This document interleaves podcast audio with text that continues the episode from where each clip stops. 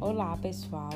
Me chamo Tatiane Lopes e sou assistente social, especialista em saúde mental e atenção psicossocial e atuo na Estação Conhecimento de Arari. Hoje irei falar um pouco sobre o dia 18 de maio. Afinal, qual o seu significado? Esse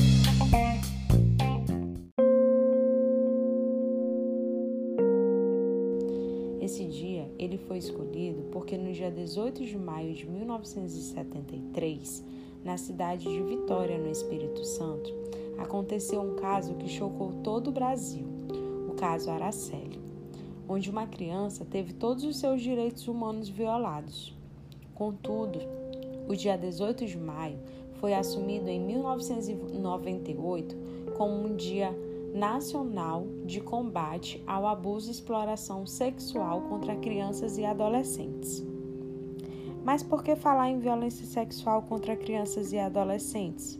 Primeiro, nós temos duas questões.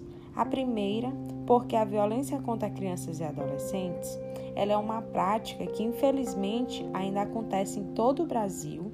E segundo, para o enfrentamento dessa grave situação, é preciso conhecer muito bem o problema, porque vai ajudar você a proteger os direitos das crianças e dos adolescentes.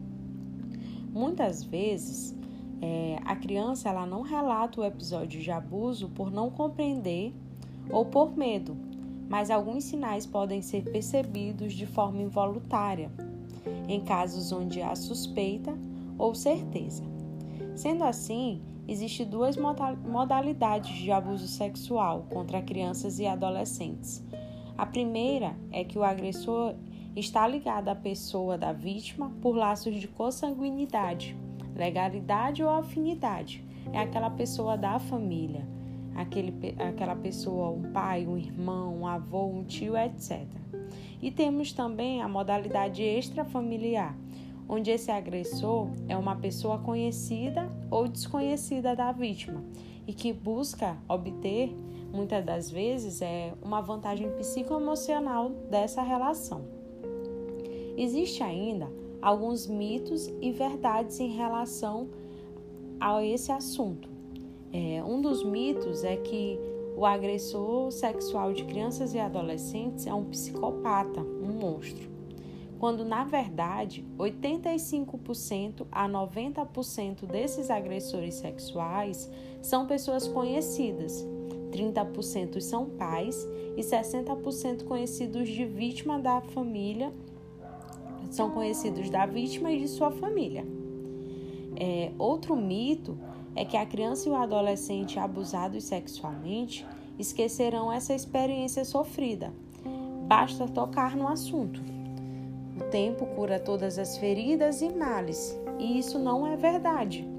É... A verdade é que as crianças e os adolescentes que foram vitimizados sexualmente devem receber uma ajuda terapêutica. Sendo assim, diante de vários mitos que são espalhados na sociedade, é, nós temos por obrigação de proteger e garantir todos os direitos das nossas crianças e adolescentes.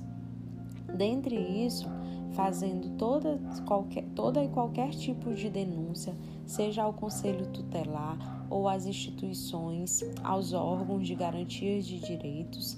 É, no Brasil, nós temos o Disque 100, que é um serviço gratuito disponibilizado pela Secretaria dos Direitos Humanos e que registra todas as denúncias anônimas de jovens que se sintam ameaçados ou que sofreram qualquer tipo de abuso ou exploração sexual.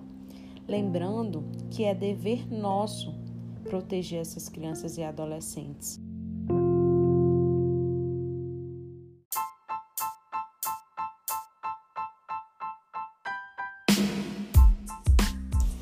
Então, pessoal, espero que tenham gostado desse podcast e esperamos vocês no decorrer da semana, onde teremos uma programação bem legal voltada para a temática.